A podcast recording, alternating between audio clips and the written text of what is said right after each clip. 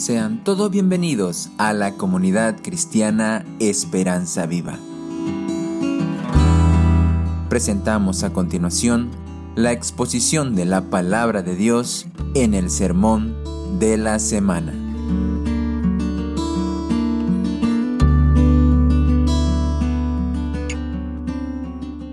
Por favor, que abra su Biblia y qué bueno que lo hubiera traído porque Vamos a continuar nuestro estudio del libro de Marcos y la lectura que tenemos allí en Marcos capítulo 4, versículos del 26 al 29. Hoy nuevamente nos toca hablar del sembrador y la semilla. Y no traje semillas de equipo esta vez, no vamos a tirar semillas. El púlpito va a salir intacto de esta predicación. Parábola del crecimiento de la semilla. Marcos 4, 26 al 29. Decía además, así es el reino de Dios, como cuando un hombre echa semilla en la tierra y duerme y se levanta, de noche y de día, y la semilla brota y crece sin que él sepa cómo, porque de suyo lleva fruto la tierra, primero hierba, luego espiga, después grano lleno en la espiga. Y cuando el fruto está maduro, enseguida se mete la hoz porque la ciega ha llegado. Le pido que se ponga en pie una vez más, por favor. Vamos a orar al Señor para que el Señor obre en nuestros corazones y la semilla, que es la palabra del Señor, dé fruto en nuestras vidas. Querido Señor, Padre, aquí está el corazón de mis hermanos, aquí está mi corazón, el corazón de los hermanos que están al otro lado de la pantalla, Señor. Una vez más, Señor, ten misericordia en nuestros corazones. Que la semilla de la palabra, Señor, germine, brote, produzca, Señor, fruto en nuestra vida, Señor. Y si está durita la tierra, Señor, golpea, Señor, golpea, Señor. Si está seca la tierra, Señor, vierte agua de tu Espíritu Santo, Señor, y trae humedad, Señor. La humedad es necesaria, Señor, para la siembra de la semilla, Señor. Te lo pedimos, Padre, en nombre de Cristo Jesús. Amén. En Alemania, posterior a la Segunda Guerra Mundial, luego de un poquito la recuperación, después de todo lo que fue ese horror y terror de la Segunda Guerra Mundial, se hizo una encuesta acerca de la fe en el, eh, en el cristianismo. Seis iglesia católica, evangélica, protestante y varias más.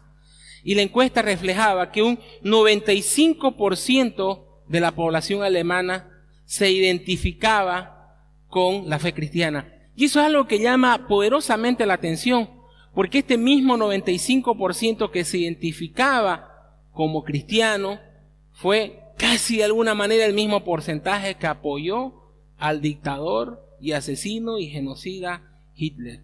Pero ese es otro tema.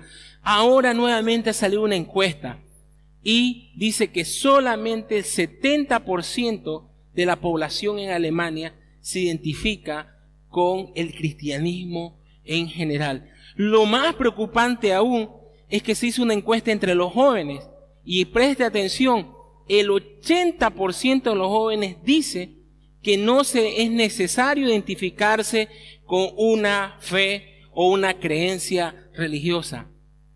Fue en Alemania donde inició el movimiento de la reforma que trajo la palabra de Dios nuevamente al centro de la vida. Y es en este mismo lugar en este mismo epicentro, en, que fue en 1517, donde ardió la llama, que básicamente estamos viendo apagarse la llama del Evangelio. Una reencuesta, y lo mencioné hace un tiempo atrás, en los Estados Unidos apunta que los cristianos han decaído en un 12% en una eh, en total de la población y ha caído al 77% la gente que se identifica con el cristianismo. Y aproximadamente el 65% de la población dice realmente pertenecer a una iglesia. Y cuando se le pregunta acerca de la frecuencia de asistencia a los templos, y esto es ante post pandemia por si acaso, previo a la pandemia, ya muchos manifestaban entre un 10 al 15% que asistían una sola vez al mes al templo de, al templo de adoración al Señor. Aquí en Bolivia lamentablemente no tenemos datos, no tenemos cifras. Cuesta realmente encontrar datos y cifras. Vieron que el último censo que se llevó a cabo, el censo de población y vivienda, fue en el año 2002, ¿cierto? y ahora se está queriendo, y nuevamente toca que se haga un censo. Bueno, el último dato que se tiene fue una encuesta general, fue para las elecciones del 2019 y donde se hizo una encuesta y un muestreo del perfil del votante, y en esa encuesta, aunque no es bien fuerte, fue global, se identificó que el 17% de las personas en edad de votación se identificaban como cristianos evangélicos. El otro 70% se identificaba como católico. Ese es el único dato más cercano que les puedo ofrecer con respecto a la fe dentro de nuestro país. Ahora, yo estoy seguro que usted está pensando lo mismo que yo. Con estos datos, con este panorama, ¿cómo viene hacia adelante? ¿Cómo se presenta? Y eso es algo que comentamos también ya. Esperábamos que con todo esto que nos está sucediendo a nivel mundial, se esperaba que haya un retorno de las personas a la búsqueda del Señor. Se esperaba que las personas vuelvan a la fe. Y justamente la encuesta que le mostré de Estados Unidos, justamente una encuesta reciente, de, de hace unos meses atrás, donde dice que lejos de que las iglesias vuelvan a tener miembros, y iglesias en general, cristianas, protestantes, católicas, hasta sinagogas, e incluso las islámicas, han decrecido en cuanto a su membresía. En vez de buscar a Dios, han ido en otro sentido. Ahora, nunca ha sido fácil predicar el Evangelio. Nunca ha sido fácil llevar en un contexto donde aparentemente no va a ser fácil que la gente acepte y cree el Evangelio. Y creo que siempre nuestras expectativas están por allí, ¿no? Que, que, eh, que la persona esté tranquila, que esté bien, digamos, ¿no? Y ya ir a hablarle, ¿no? O a veces decimos, no, más bien esperamos de que eh, ahora que está pasando esta circunstancia, voy y le voy a hablar y más bien está pensando más en su circunstancia que en buscar a Dios. Definitivamente, sin embargo, Dios utiliza circunstancias difíciles para atraer a la persona. Eso es obvio y claro, pero no es una regla general de evangelismo que pudiéramos aplicar. Ahora, Mirando un poco nuestro texto, el Señor Jesucristo estaba capacitando, estaba entrenando a esos doce hombres en cuanto a la predicación del Evangelio. Y repasando un poquito la parábola del buen sembrador, eh, los apóstoles han visto que ni la familia cree en Cristo Jesús. Y ellos se están preguntando si realmente van a creer en el mensaje cuando ellos prediquen y compartan. Y el Señor Jesucristo le dijo que cuando comparten el Evangelio iban a haber corazones que iban a creer y corazones que no iban a creer. Y que de esos corazones solamente uno de cada cuatro, más o menos estadísticamente, iba a ser así. Luego de explicarle la, la parábola del sembrador, también les dice, pero sin embargo, le dice, no, ustedes lleven adelante, y ahí está en Marcos capítulo 4, versículo 21, dice, no, ¿acaso se trae la luz para ponerle debajo un almudo, debajo de la cama? No es para ponerle en el candelero.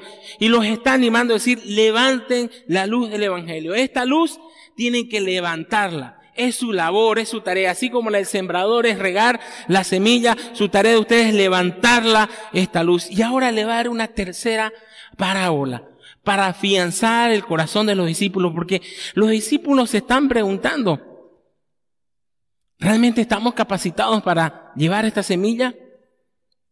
¿Realmente vamos a poder enfrentarnos a los religiosos, esos que manejan así el Antiguo Testamento? Saliendo de Jerusalén o de Judea, ¿realmente vamos a poder llevar la palabra? miren, no, mírenos quiénes somos, nos van a creer. Ahora, yo sé que son casi las mismas preguntas que a veces usted tiene con respecto a compartirle el Evangelio a algún familiar.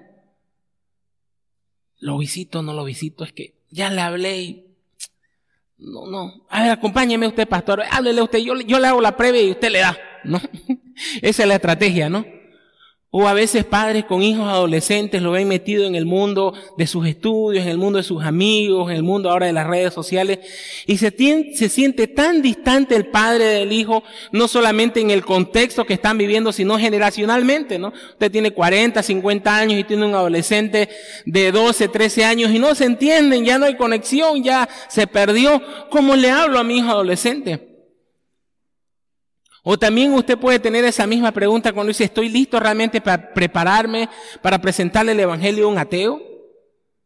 ¿Estoy listo realmente para, para traerle la verdad de Dios a alguien que, que tiene ideas y, y, y pasos y no sé qué? No estoy preparado para eso. O quizá contra una persona que tiene atracción al mismo sexo? ¿Qué pasaje le puedo compartir? ¿Cómo puedo hacer eso? ¿Estoy realmente listo para ser un representante del reino de Dios y su mensaje? Es la pregunta que quizás usted tiene en su mente. Y esa es la pregunta que hoy vamos a responder a través de el texto.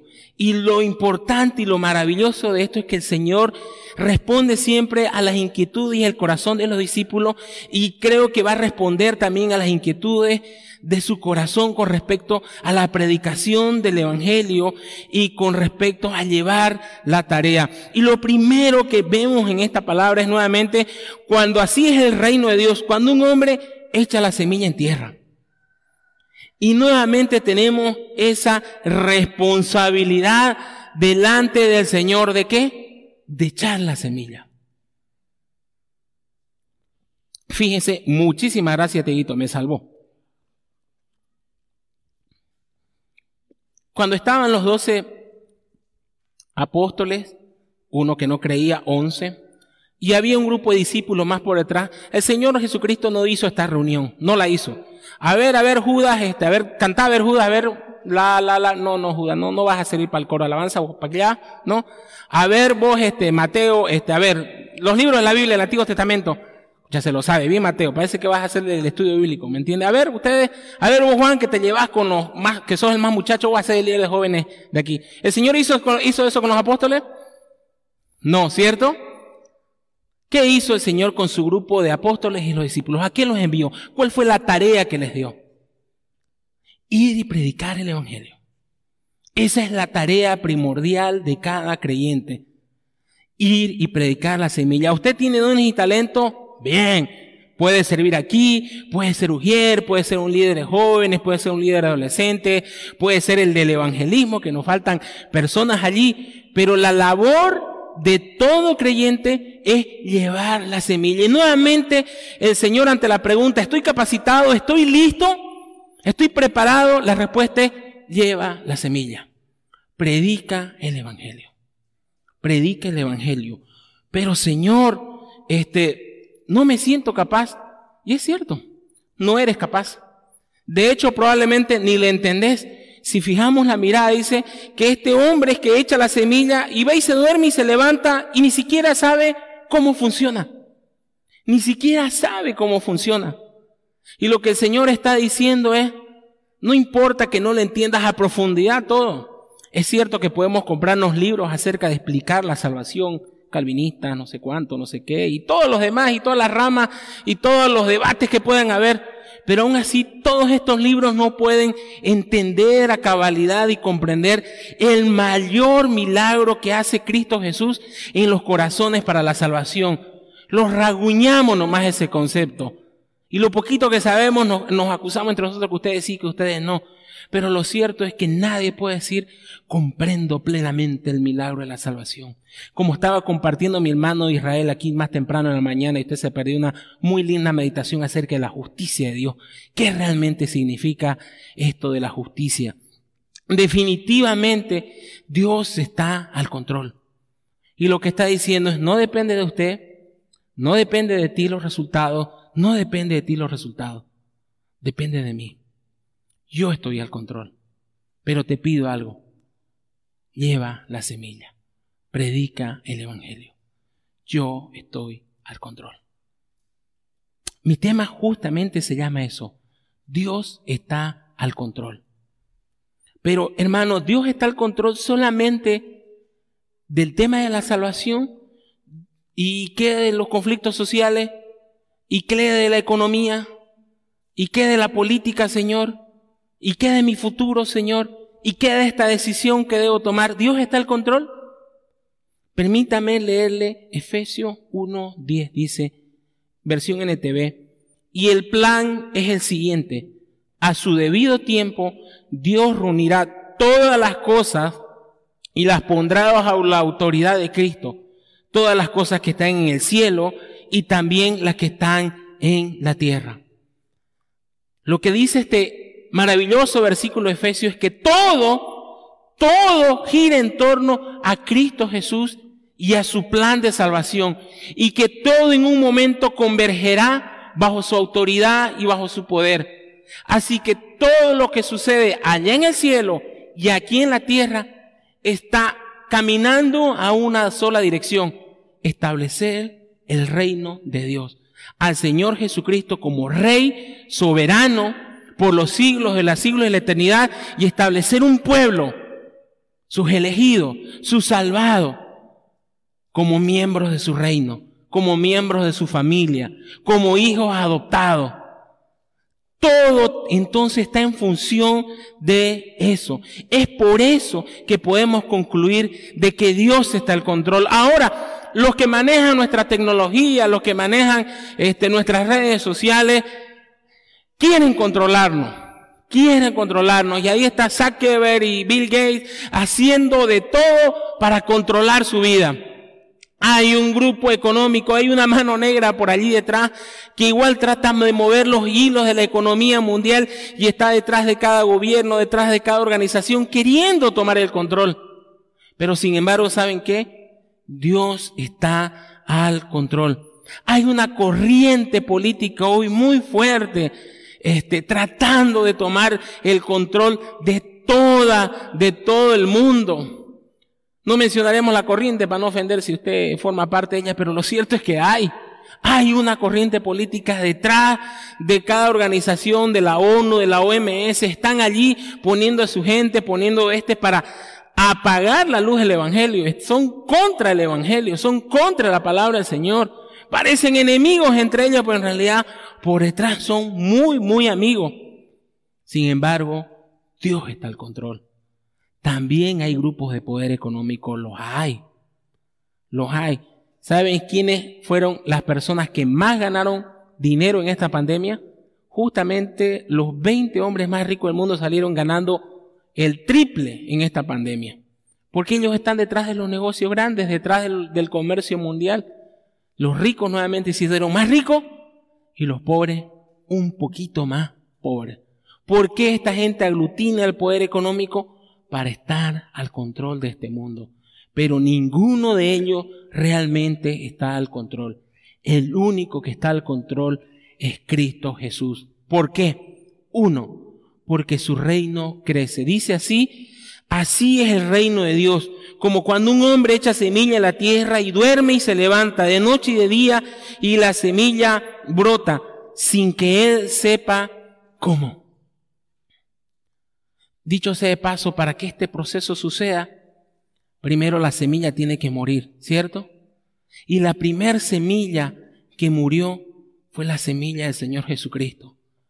Cuando Cristo murió allí en la cruz y fue metido en esa cueva y fue rodada la piedra, los fariseos dijeron, ganamos. Pilato se lavó las manos, me quité un problema, ganamos. Nuevamente los fariseos y los saduceos al control de la mano de los romanos. Pero Jesucristo resucitó.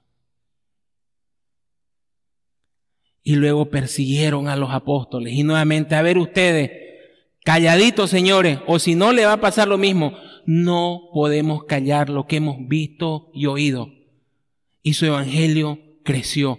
Y la semilla de los apóstoles todos a excepción de uno, también cayó en la tierra y murió. Y por 300 años la semilla fue cayendo en la tierra, uno tras otro, cristiano tras cristiano, familia tras familia, fue puesto contra la pared y la espada, diciendo, renuncia a tu fe y vivirás. Y estas semillas preciosas dijeron, vamos a morir porque creemos en que Cristo resucitó y la espada los atravesó, el león los comió y nuevamente la semilla cayó en la tierra y nuevamente ¿qué hubo? El Evangelio creció. Y para cuando acordaron 300 años después de la resurrección de Cristo, mitad del imperio romano ya estaba ardiendo por la fe del Evangelio. El reino de Dios creció. Nadie se explica cómo, porque en un ambiente de persecución, en un ambiente difícil, duro, sin redes sociales y grandes evangelistas, hombres solitarios que emprendían uno y otro camino, como lo estamos viendo en nuestra hora silenciosa. Espero que lo estemos viendo. Fundando y levantando la obra de Dios. El reino de Dios crece Por eso Dios está al control. Ahora el imperio romano se hizo cristiano, entre comillas, y los sacerdotes de Júpiter pasaron a ser sacerdotes de Cristo. Y parece nuevamente que ahí el Evangelio se escondió, se perdió, se desdibujó. Pero sin embargo las raíces siguieron extendiéndose como un árbol que no brota del todo, sino que primero extiende sus raíces, el Evangelio se fue extendiendo. Y en medio de ese proceso nuevas personas fueron sembrando la semilla y muriendo a causa de eso. Y finalmente ese árbol brotó en el 1517, liderado bajo un hombre, Martín Lutero, pero ya muchos habían sido precursores. Y nuevamente el Evangelio brotó y se vivieron años gloriosos desde 1500 hasta 1800. Tengo aquí unos, algunos hombres que vivieron en toda esta época Owen, Edward, Wilfield, Riley, Spurion y muchos más que levantaron grandes avivamientos en el norte de Europa, en la misma Inglaterra y el mismo Estados Unidos, ese estado naciente fue realmente avivado por la palabra del Señor y ese avivamiento duró entre 1800 hasta 1900. Allí empezaron a salir los misioneros por todas partes del mundo y el evangelio creció a China, a la India, a Sudamérica, a la y allí nuevamente el Evangelio seguía creciendo. Y claro que llegó aquí.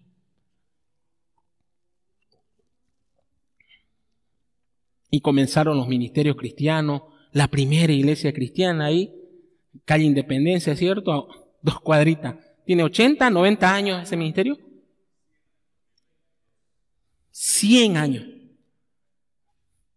100 años. Y llegaron más hermanos y colegios Río Nuevo y colegio Veré y colegios aquí, colegios allá y finalmente universidades. Hasta allí ha llegado a crecer ese reino de Dios. Y es cierto, pareciera ser que ahora ya, perdón, no vuelvo a comer este, empanadas integrales temprano. Tengo una semillinga por ahí. Pan con harinita no me va a ser la próxima. Pareciera ser que toda esa ola, todos esos grandes predicadores, todo ese movimiento, ya pareciera que se está apagando. Ya no hay Sporion así famoso, ya no hay evangelistas, se nos murieron nuestros evangelistas famosos, no partieron a la presencia español del Señor eh, Graham, eh, Palau aquí en, en, en Sudamérica y muchos más. Pareciera que se está apagando, pareciera que ya la llama está pasando el último proceso. Pero déjeme decirle algo. A pesar de que las iglesias cierren, porque muchas iglesias han cerrado en esta pandemia. Muchas. Muchos pastores han partido a la presencia del Señor. Todos los días, mis queridos hermanos, hay, una organización cristiana, todos los días se pone una foto de un siervo de Dios que ha partido a la presencia del Señor. Por lo menos desde marzo hasta aquí, a diario, un siervo de Dios que ha partido. Se están perdiendo los líderes, se están perdiendo los predicadores.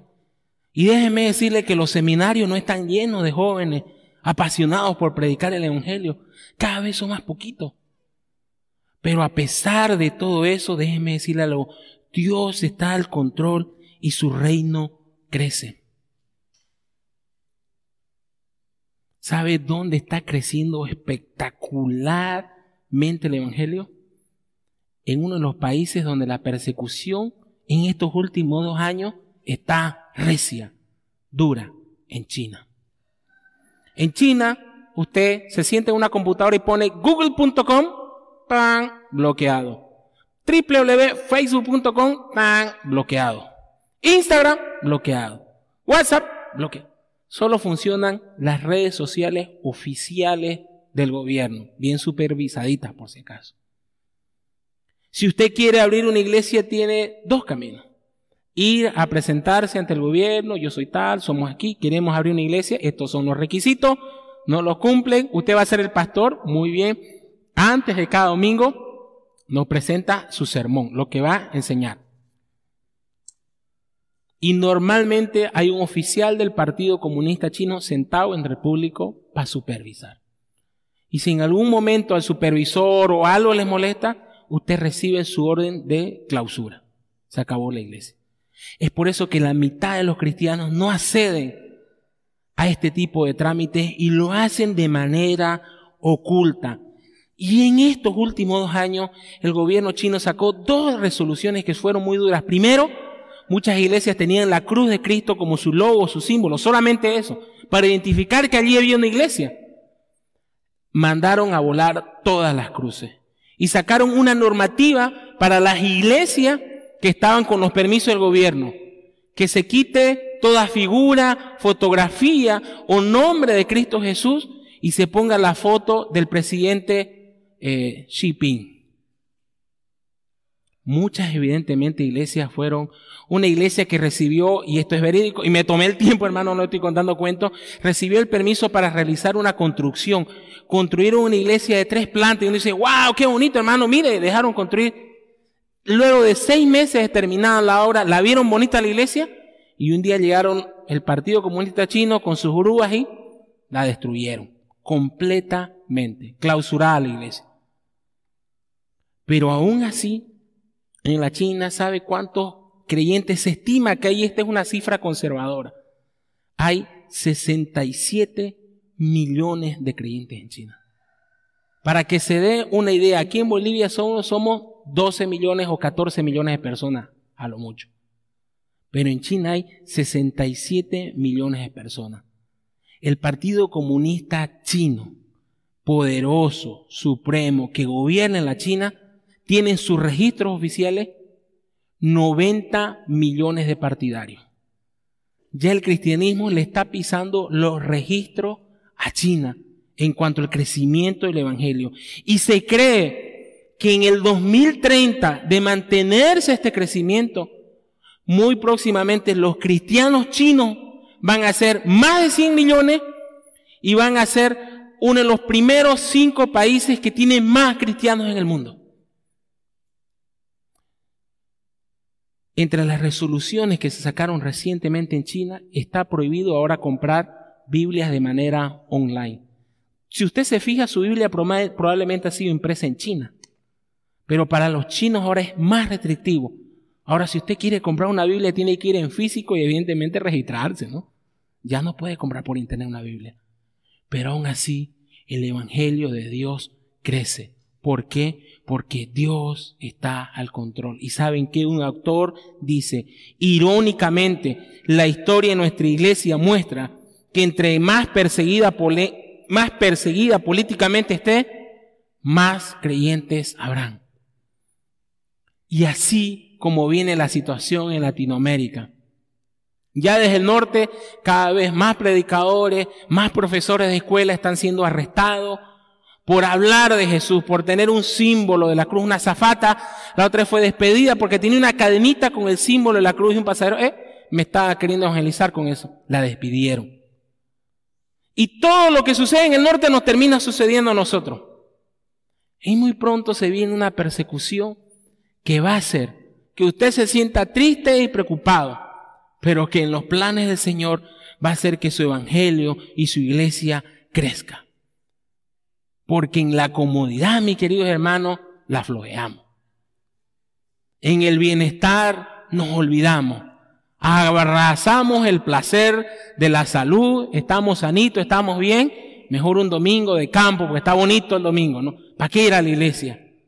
Y en la tribulación y en la persecución el corazón se ablanda y búsqueda y búsqueda, busca, perdón, del Señor. Busca del Señor. Ahora, este mismo estudio que decía y celebraba de alguna manera que en Estados Unidos está decreciendo el cristianismo, que está decreciendo la palabra del Señor y el reino, decía, pero hay un problema, dice, no todas son buenas noticias con esto. Miren cómo decían, son buenas noticias que la gente ya no busca a Dios, debemos de reconocer algo y se los leo. El declive de las religiones tiene más consecuencias negativas que positivas. En un mundo posverdad, cada vez más desprovisto de valores, en lo que los demagogos populistas han socavado los principios fundamentales de las sociedades, normalizando la mentira y la intolerancia política y racial, necesitamos urgentemente una brújula moral si las religiones no están allí para enseñar los valores básicos, ¿qué institución del mundo moderno asumirá ese papel? Ellos mismos lo reconocen. la iglesia es esencial y vital para la sociedad. Y ellos mismos se lamentan de alguna manera regañadiente que la iglesia esté perdiendo ese rol. Alguien dijo de que la estatua ahí que está parada y que lleva una balancita, ¿no? Y que está equilibrado. Y esto lo dijo un docente, en realidad me acordé. Dijo, no, una de esas balancitas definitivamente son las leyes, los procedimientos y todo el poder judicial de un país. Pero definitivamente lo otro es la balanza de la moralidad, de los valores y principios. Ese es el equilibrio perfecto para una sociedad. Mis queridos hermanos, la sociedad está pidiendo a gritos una iglesia valiente, una iglesia que se levante. Y usted puede decir, pero hermano, no me siento capacitado, volvemos al primer punto. No siento que pueda llevar un mensaje hoy poderoso a estas personas afligidas por el COVID o eh, metidas en este tema de la política o, a este ateo agnóstico que tiene ciertas creencias medio raras o un terraplanista. No me siento capacitado, pero nuevamente el mensaje, el desafío del Señor es lleve la palabra. Lleve la palabra. En Eclesiastés 11, 4 y 6 dice, el agricultor que espera que el clima perfecto nunca siembra si contempla cada nube, nunca cosecha. Así como no puedes entender el rumbo que toma el viento, ni el misterio cómo crece un bebecito en el vientre de su madre, tampoco puedes entender cómo actúa Dios, quien hace todas las cosas. Siembra tú la semilla por la mañana y por la tarde. No dejes de trabajar porque no sabes si la ganancia vendrá de una actividad o de otra o de ambas. Así que nuevamente la palabra del Señor dice, lleva la palabra, lleva la palabra, planta la semilla. Esa es nuestra labor. Esparcir la verdad del Evangelio. Estas, hace unas dos semanas me reunía con un pastor, me, me hablaba de una situación de su iglesia y necesitaba una consejería específica. Y le dijimos con mi esposa, le vamos a apoyar, vamos a ir a dar ese taller para capacitar a sus líderes. Pero le dije algo, querido pastor, vamos a ir con taller, vamos a ir con libros, vamos a ir a apoyarle. Pero déjeme decirle algo, le dije, en la palabra está la solución a todos los problemas que su iglesia está atravesando. Lo segundo es un apoyo, pero lo primero es la palabra. Qué bueno que tengamos talleres, qué bueno que tengamos libros, qué bueno que usted se inscribe en una capacitación pero descanse en el poder soberano de Dios a través de la poderosa palabra de Dios. Aquí hay poder, mi querido hermano. Aquí esta es una palabra viva y eficaz, es como una espada, es poderosa. No hay forma que usted pueda añadirle algo para que sea más efectivo. Dios utiliza. Memorícese cinco versículos. Dios lo va a utilizar. No es mucho, memorícese uno y repítalo mañana, tarde y noche a todo oído que le preste atención y Dios va a utilizar eso. ¿Por qué? Porque Dios está al control. Y porque Dios está al control, su reino es fructífero. Siguiendo la lectura dice, porque de suyo lleva fruto la tierra. Primero hierba, luego espiga y después el grano lleno de espiga. ¿Saben qué esta palabra porque de suyo lleva? En el original hay una palabra que usted la va a entender. La palabra griega es autómata. ¿Sabe qué significa? Automático. Automáticamente va a producir qué? Fruto. Ahora dice que este fruto es producido automáticamente en la tierra. Retrocediendo unos versículos más atrás, entendemos que esa tierra fructífera es el corazón preparado por el Señor. Es el corazón que Dios transformó. Es el corazón que Dios cambió. Esa es la tierra fructífera. Y cuando Dios transformó el corazón y cuando Dios cambió la vida espiritual de esta persona, lo trajo de muerte a vida, usted siembra la semilla de palabra y automáticamente dará fruto.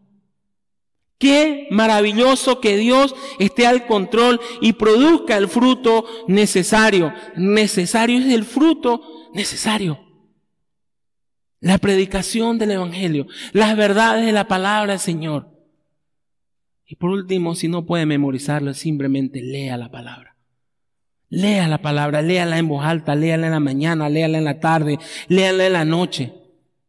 Y si su corazón ha sido transformado, va a haber fruto.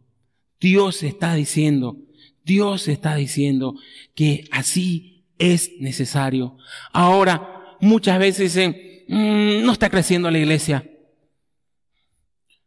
Y si hablamos de temas que le interesen a las personas, si hablamos de temas, eh, no sé, digamos, ¿no? Algo que realmente le llame su atención, los ovnis.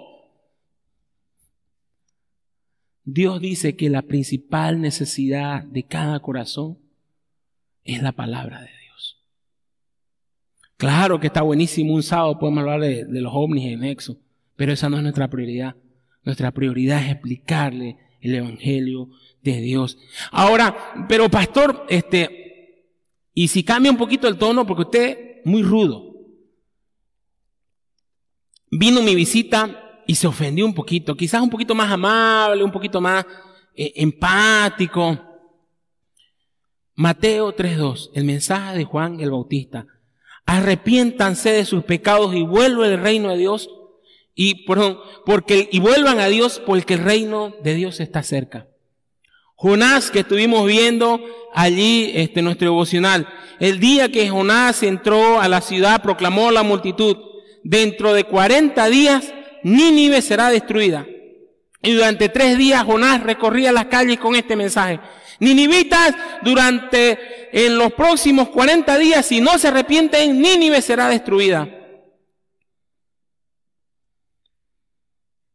El Señor Jesucristo no sean como estos, que son así, así, así, así, sepulcros branqueados. el apóstol Pablo, arrepiéntanse y vuelvan y crean ustedes los duros de corazón. Sí, la palabra del Señor ofende, porque primero nosotros hemos ofendido a Dios, porque somos enemigos de Dios. No siempre la palabra tiene que ser dura.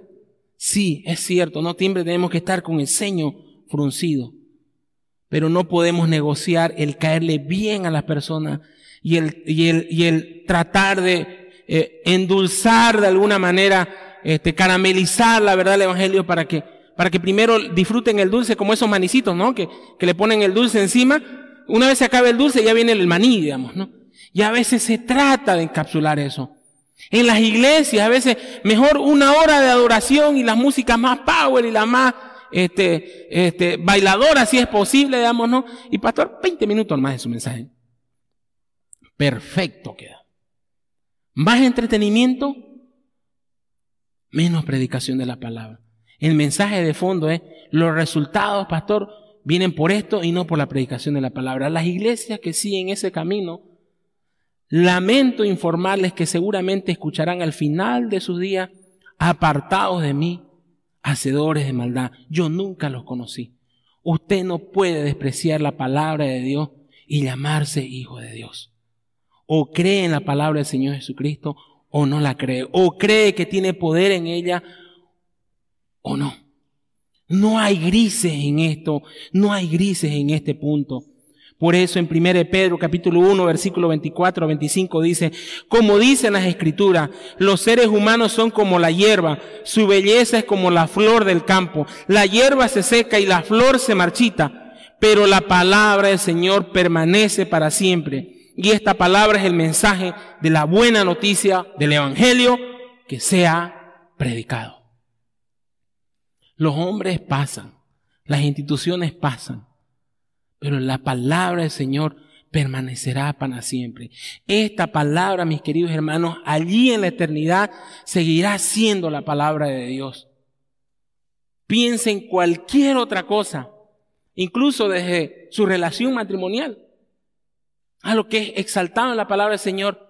Detrás del velo de la muerte y en el reino de Dios está disuelto. Piense en la paternidad, está disuelto. Piensen, la belleza de este mundo desaparecerá. Lo único que permanecerá será la palabra del Señor. Por lo tanto, no podemos negociar. Y eso nos lleva al último punto.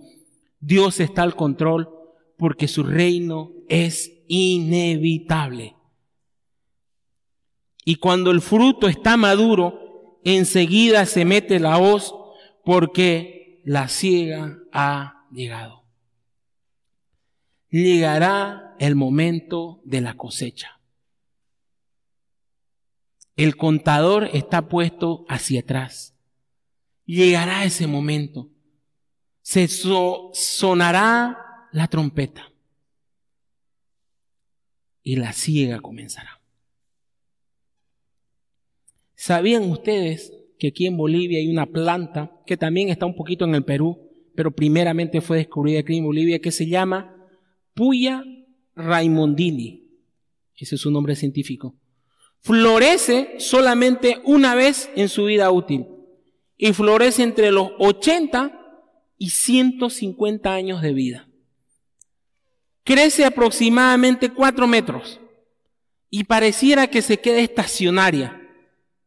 Y usted puede 10 años, 20 años, 40 años, y ahí está la plantita de 40, de 4 metros. 50 años, 70 años, 100 años, pero en un determinado momento, esa plantita como que comienza y se eleva entre 6 y 8 metros. Y en ese momento florece. Es la planta en todo el mundo conocido que tarda más en florecer y dar su fruto. Y presta atención, cuando florece, produce ocho mil flores, constituyéndose en la inflorescencia más grande del planeta. ¿Qué significa? Que es el árbol o la ramita que produce más flores. Y dentro de esas flores tiene su semillita. Y presta atención a este dato. ¿Cuántas semillas produce esta plantita? 600 millones de semillas. Cada florcita está cargadísima de semillas. Y esa flor blota y el viento hace lo suyo y 600 millones de semillas son regados en su alrededor. Y luego la planta muere. De la misma manera, mis queridos hermanos, el tiempo de la cosecha del Señor va a llegar a su fin. Pensando en lo que hemos visto, el Evangelio en Jerusalén, Judea, Samaria, Europa y todo lo que pasó allí. Brincó al norte de Estados Unidos con un fuerte furor en el norte de Europa. Y ahora ya esa Europa en la que antes brilló el Evangelio ya parece casi atea, muchos templos, iglesias cerrados. Y Estados Unidos también, pero eso bajó aquí en Latinoamérica. Y aquí en Latinoamérica estamos todavía con un impulsito, estamos con, con un jueguito. Ayer en Brasil se realizó como la marcha para Jesús. No se lo hizo tal cual porque este, eh, por el tema de la pandemia, pero lo hicieron en moto. Pero es la marcha de personas más grande en todo el Brasil que aglutina personas, la marcha para Jesús. Y ayer se los hizo en moto y había un mar de personas liderizadas por el presidente Bolsonaro, dicho sea de paso, que dijo, Dios encima de todo. No estoy diciendo que sea creyente, no estoy diciendo que sea hermano, pero este hombre verdaderamente respeta y tiene este, afinidad por la palabra del Señor. Dios encima de todo. Pero también llegará nuestro momento en que ya el frutito se vea maduro. África nos ha pasado como el continente donde más creyentes hay. Llegó a ser Latinoamérica en su momento, donde el Evangelio crecía más, se expandía más. Ahora ya es el turno de África. ¿Y saben qué? Se acabaron los continentes. Dice que para el final de los tiempos, el reino de Dios, la palabra del Señor iba a ser predicada en todo el mundo. Y si faltaba un empujoncito, un rinconcito donde el Evangelio de Dios no fuera predicado, Dios permitió que las iglesias cierren y se enciendan las cámaras. Nuestro cultito sencillo, cada domingo tiene espectadores, evidentemente en Bolivia, tiene espectadores en Estados Unidos, tiene espectadores en Argentina, tiene espectadores en España, fieles, y hay un país más que me estoy, es un país europeo una o dos personas nos ven en Francia o algo así. Y lo mismo sucede, estoy seguro, con muchas de las iglesias que tienen su culto online. El Evangelio llega. Nuestros hermanos en China se dan modos, los hackean al gobierno de China y se dan modos para ver los cultos online. Se dan formas de reunirse y seguir la palabra del Señor y transmitir el Evangelio. Pero llegará un momento que está descrito en el libro Apocalipsis capítulo 14, versículos 14 y 15 dice, entonces vi una nube blanca y sentado en la nube estaba alguien parecido al Hijo de Hombre, tenía una corona de oro en la cabeza y en la mano una hoz afilada. Hoz, para los que no somos del campo, un cosito así de fierro en forma como de, como de U para cosechar. Entonces vino otro ángel desde el templo y le gritó al que estaba sentado en la nube, da rienda suelta a la hoz, porque ha llegado el tiempo para cosechar. Ya está madura la cosecha en la tierra. El reino de Dios es inevitable. El tiempo de la cosecha va a llegar. ¿Y cómo va a ser eso, hermano? ¿A qué se refiere con el tiempo de la cosecha? ¿Cómo es? El Señor Jesucristo en el libro de Mateo dio una parábola. Un hombre que tuvo un campo y sembró trigo. Y luego vino su enemigo en la noche y tiró semillas de cizaña. Y luego ya cuando los brotecitos estaban por la mitad, Señor, hay trigo y cizaña, ¿qué hacemos? ¿Arrancamos la, la cizaña? No, porque se pueden confundir. Dejen que los dos crezcan. Dejen que los dos crezcan. Y cuando los dos estén grandes, ahí se van a diferenciar y van a arrancar primero la cizaña y luego el trigo. El Señor Jesucristo explicó esta parábola allí en Mateo 13, capítulo, versículos 40 al 43 y dice, tal como se separa la maleza y se queme en el fuego, así será el fin del mundo. El Hijo del Hombre enviará a sus ángeles y ellos quitarán del reino todo lo que produzca pecado y a todos aquellos que hagan lo malo. Y los ángeles los arrojarán al horno caliente, donde habrá llanto y rechinar de dientes. Entonces los justos brillarán como el sol en el reino de su Padre. Todo el que tenga oídos para oír, escuche y entienda. Esta parábola, mi querido hermano, si usted sabe que el Evangelio ha dado fruto en su vida, debe traerle esperanza. Porque su rey viene pronto. Muy pronto abandonaremos este mundo. Seremos llevados por el Señor. Vendrán los ángeles y nos llevarán. Seremos arrebatados hacia el cielo, llevados a la presencia del Señor a disfrutar de nuestro Salvador por la eternidad. Un tiempo de adoración eterno e infinito y glorioso. Esta parábola que acabamos de leer en Marco dice que lo único que tiene que hacer el sembrador es tirar la semilla y luego echarse a dormir. Echarse a dormir es visto muy mal en la palabra del Señor. Pero lo que está diciendo el Señor es, querida iglesia, queridos apóstoles, descansen que yo estoy al control. Mi reino va a crecer, mi reino va a dar fruto y finalmente vendré a establecer mi reino. Eso debe traer esperanza en tiempos difíciles, gozo porque nuestro Salvador vendrá por nosotros. Ah, pero si usted no ha creído en el Señor, ah, pero si en su corazón no hay espigas, no hay fruto, vienen por usted a llevárselo al lugar de fuego, a llevárselo al lugar donde rechinan los dientes, al fuego eterno. Hay esperanza en la palabra del Señor y hay juicio para quienes aman las tinieblas, aman su pecado y rechazan el Evangelio. El Señor al control, pero le pide a su pueblo que sea valiente, que vaya y esparza la semilla y que descansemos en el resultado de él. Que el Señor bendiga su palabra. Ayúdeme a orar. Querido Señor, oh Padre Señor. Primero, Señor, agradecido, Señor. Porque tú no te has olvidado de nosotros, Señor. Tú no te has olvidado de tu iglesia, Señor. La tienes en tu corazón, Señor. Estás esperando los últimos brotes, Señor. Estamos esperando, Señor. Estás esperando los últimos, Señor, de tu cosecha que madure, Señor. Y ya enviarás a tus ángeles, Señor. Se viene pronto tu reino, Señor. Allí desde Jerusalén, Señor. Desde Sión, gobernando, Señor a todo este mundo. Oh Padre Señor, que nuestros corazones abríen esta esperanza, Señor. Y si tu evangelio, Señor, y la fruta y la semilla, Señor, cayó en buena tierra en nuestros corazones, oh Señor, levanta tu iglesia para que expanda, Señor, la semilla, para que cada uno de los que está sentado aquí en este lugar, desde mañana, Señor, salga y tire semilla, tire semilla, tire semilla, Señor. Y tú orarás, Señor, en los corazones, Señor. Al mismo tiempo, Señora, sé que hay corazones, Señor, escuchando, dice, luchando ahí. Toca sus corazones, Señor. Quebranta ese corazón de piedra, Señor. Pon la semilla del Evangelio, Señor. Y tráelo a salvación. Te lo pedimos, Padre, en Cristo Jesús. Amén.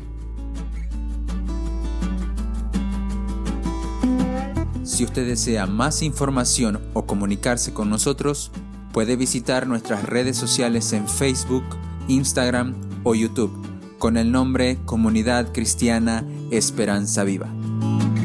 Desde Santa Cruz, Bolivia. Gracias por escucharnos. Hasta la próxima.